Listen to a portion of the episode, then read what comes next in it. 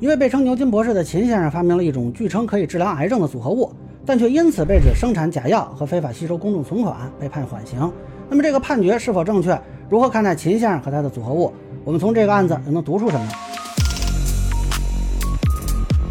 大家好，我是关注新闻和法律的老梁。这个案子其实判了快半个月了吧？那后台也是陆续有人来问，那咱们今天聊一聊。根据红星新闻的报道呢，是有一个叫秦才东的先生，据报道呢，他是一个牛津的材料学博士。回国创业中呢，他的父亲患癌症不幸去世，于是呢，他就研究发明了一种据称可以治疗癌症的组合物。呃，他这个东西名字就叫组合物啊。先是给家里的人用，后来呢给一些患者用。呃，其中呢有一些患者是跟他签了互助协议，他也收取了一定的钱款。那么根据中国新闻周刊的报道呢，呃，据说有人是使用之后认为管用，经口口相传啊，越来越多的人就来联系啊，尝试服用这个组合物。累计服用者近千人，累计邮寄发出的组合物两万余份，啊，结果有一次呢，他接待一个患者家属，对方拿了药之后，啊，发现他这个东西呢包装非常简陋，属于三无产品，认为是假药，就给报警了。呃，这个事儿也很奇怪啊，就是你去拿之前不知道这个东西是什么情况吗？呃，总之这个秦先生呢就被警方以涉嫌生产销售假药罪给刑事拘留。那这个被一些媒体呢就称为马鞍山药神案。这个马鞍山药神的说法啊，似乎是出自他亲属发的文章，说有患者管他叫我们的药神。呃，这个说法很显然是想类比我不是药神。那么秦先生被抓走之后呢，家属和一些患者就不满嘛，认为这个药是有效的，它不是假药，而且就质疑检察院说他们这些是消费者，说因为他们不是买卖关系，而是签署的互助协议啊。结果检察院一看呢，可能是觉得有道理还是怎么着，就让公安机关补充侦查一下。这个中国新闻周刊还给写错了，写成重新侦查了啊！这显然这个记者不太了解程序法。那律师在接受采访的时候呢，说认为检察院是要排除合理怀疑，结果补充侦查完之后呢，认定啊确实不是消费者，把销售这一环给单独定了一个非法吸收公众存款罪，他反而多了一个罪名。啊，这是因为他跟患者签署互助协议的这个方式。符合以组合物为诱饵吸引患者前来缴纳资金的情况，他以承诺终身提供组合物向全国各地的八百余人非法吸收资金，合计一千零五十五点七三万元。后来服用这个组合物的病人有的去世了啊，那就不用你再提供了啊。那也有的病人要求退款，他后来返还了资金，合计六百四十三点九五万元，剩余的四百一十余万元被他用于购置房产、车辆及生活开销。其实我真不知道，但是我买的这个是什么贩卖就。公安办我这查才收回十来多万，有消耗啊！那我跟你讲，我仓库六万的至少一一一年是两万，那工资我们两人发工资要发吧，也是发嘛。但是他的律师坚持这不是盈利行为，就是互助。他家属说呢，对于经济困难者，他们只需几百几千。那如果是无收入人群，甚至免费提供。但是呢，法院不吃这套啊，认为他这个行为就具备了非法性、公开性、利诱性、社会性的特征。不过这个案子的审理过程啊，其实媒体报道的不是太清楚。我看了几个媒体，包括澎湃新闻啊、红星新闻、中国新闻周刊。都花了大量笔墨在他怎么从牛津回来创业、发明门锁之类的，这个跟审判都没什么关系啊。那反而是这个审判过程都没说明白，因为是去年十二月三十日裁判啊，那这个裁判文书网也没有出来，我也不太弄明白说他们到底是怎么一个质证的过程。那么首先一个问题呢，就是它这个组合物是不是药？大家这么一听，那都这么多人来用了，他又是所谓的药神，那应该是药吧？但他的律师说不是药。澎湃新闻报道说呢，他的这个辩护人，北京恒都律师事务所律师刘章发表的辩护意见，第一条就是组合物不是药，不适用药品管理法调整。那看他这个意思，应该是做无罪辩护的。那么第二个问题就来了，他卖的是不是假药呢？那按他律师的说法，显然不是啊，也都不是药嘛。但是秦先生自己承认是假药了，因为这个案子后来之所以判缓刑，很重要一点就是他认罪认罚。那咱们也不知道说这个认罪认罚到底是什么阶段签的，也可能是批捕以后，也可能是起诉阶段，还是什么时候？他跟律师到底有没有一个沟通啊？这个咱们也不知道。总之，最后定的这个罪名是有生产假药罪。那你都认罪了，那这不是假药是什么？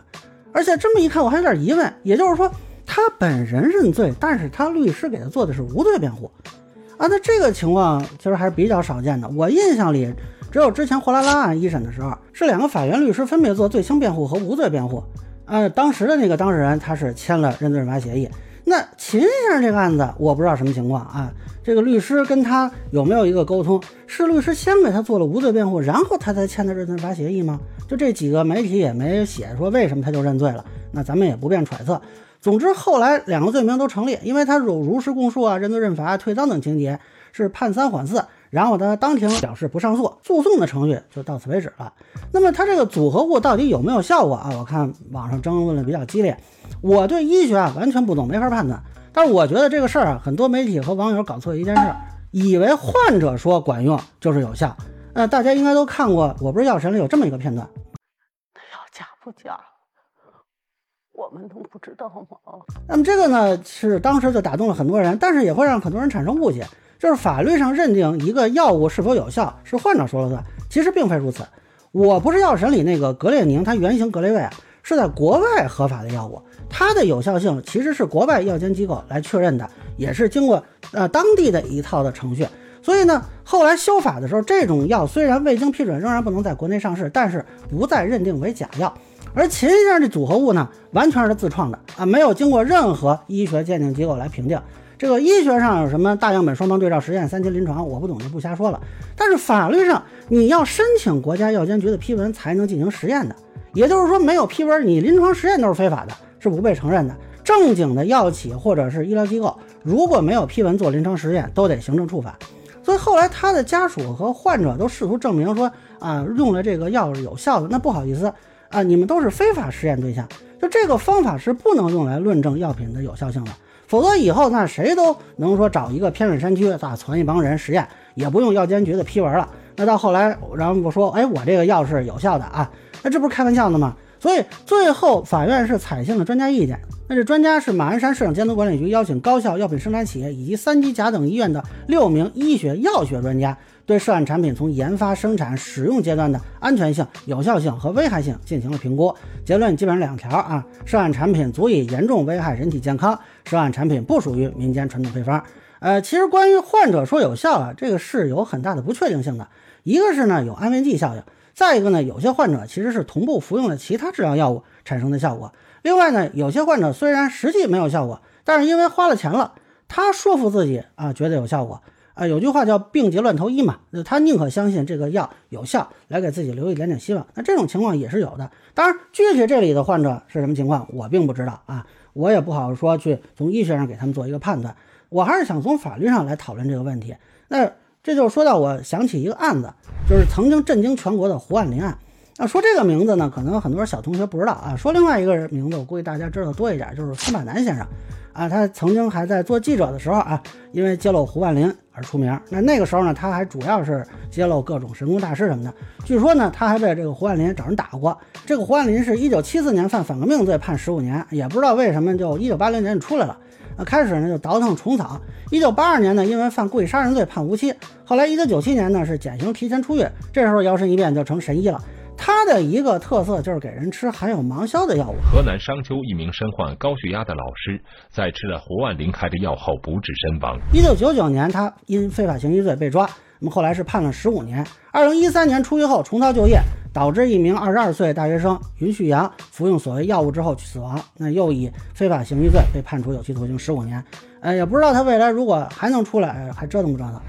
我不知道我究竟是姓氏名谁是谁生谁养。那这个胡万林呢，当时也是有很多患者支持的。根据河南大河报的报道，记者当时去胡万林坐诊的医院，聚集了上千名来自各地的各种疑难杂症的患者，基本上是正常医学难以根治的重病，如癌症、脑瘫等。那很多患者认为胡万林是救星。并不认为服用的芒硝和药水对自己的身体有多大危害。有些患者还拿出医院拍的片子说，以前的瘤子这么大啊，现在变小了。而且呢，他的追随者里居然还有学习过中医的人。后来这些人说的一些观点啊，我觉得很切中要害。你学过中医，应该知道用十秒钟就能给人家诊断，可信吗？这个，这个不好怎么说。或许有这种人存在，我们愿意相信有这种人存在。那说白了，胡万林能够屡次得手，就是利用了大家这种心理，因为大家愿意相信有这样的人，有这样的药。你说我从内心深处我不愿意相信吗？我也希望有神医神药能把癌症治愈。那我们以前在报纸的时候，也会帮一些患者吧去募捐。那曾经就帮一个患癌症的孩子募捐，募捐到一半，这孩子就去世了。那我也见过这些疾病给患者家属造成的痛苦，我打心底里希望。人类可以征服疾病，但就是有胡万林这样的人呀，而且绝对不止一个。九十年代曾经各种神功大师出现，后来甚至都发展出邪教了。我们是花了多少年，费了多少力气，付出了多少患者的生命，才把这股歪风邪气给打下去。艾滋病算个屁啊！我再说一句，这个话不好听，艾滋病算个屁啊！啊！你们把我打坏啊！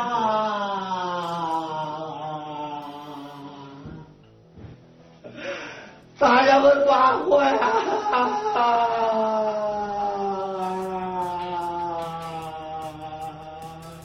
医学对药物的严格检测和法律对生产销售药品的严格控制，就是为了让医疗和用药有序安全。这里每一条规则都是拿人命换来的，是遭遇了多少神功大师仙丹灵药，死了多少患者，被榨取了多少钱财，才有了这样的规则。当然了，我并不是说秦台东先生就是胡万林，我没有这个意思啊，也不是说他的组合物一定无效啊，我不知道，也可能会有效，我没有能力去判断，我不知道。或许这个世界上真的存在天赋异禀的人，也也可能真的存在说民间高手发明出的新药，它就是有效。那您厉害，您了不起。不过您要想说就此让医学和法律这两道闸门给您让路，不好意思，此路不通。这闸口一开，我们不知道会放进多少个胡万林，死多少患者。这些人的命，他也是命啊。所以慢说一个牛津材料学的博士，就是牛津大学医学院全伙到场，该走的法定程序一条不能少。所以现在这个事儿呢，嗯，如果秦台东先生认为自己的这个组合物啊确实有效，那么媒体这么报道，这个力度也还可以吧？那应该也有很多人都看见了。您该申请专利申请专利，该找药监局找药监局，是吧？看能不能有企业跟您合作。我相信地方政府、行政主管部门也会注意到这件事。如果说您真的能够攻克癌症啊，我不太懂能不能说拿个诺贝尔奖，总是应该有巨大的市场价值吧？我相信真东西是不会被埋没的。呃，另外呢，我想提醒一下，就报道这个事儿的一些同行啊，当年胡万林之所以能火啊，跟媒体和 KOL 的推荐不无关系。他最开始就是国际气功报刊发的文章《一个囚徒创造的神话》啊，让他声名鹊起。那时候他还在监狱里呢。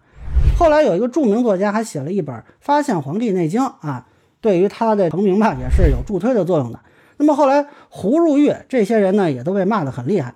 你现在回看当时这些文章书籍，这个作者呀，也不会说是收了钱或者怎么样，应该就真心的是觉得他能治病。问题就在于呢，您可能是名记者、名作家。肯定不是医生啊，您手里这个话语权是不能这么用的。那么我现在看了很多报道所谓马鞍山药神的文章啊，我就想问问这些也是记者啊，有的也是自媒体啊，你们是不是懂医学？就你们对于如何验证一个药品的有效性和风险，有没有完整的专业知识？你们了不了解这其中的相应的程序啊？如果说啊，您就是某个医学院的老师啊，您是医学博士，转行当的记者，那我尊重您的专业判断。但是如果您不是这专业领域的，您是不是考虑爱惜一下羽毛，慎重使用手中的话语权？以上就是我对马鞍山药审案的一个分享，个人浅见咱们说了，也欢迎不同意见小伙伴在评论区和弹幕里给我留言。如果你觉得说的还有点意思，您可以关注我的账号老梁不郁闷，我会继续分享更多关于新闻和法律的观点。谢谢大家。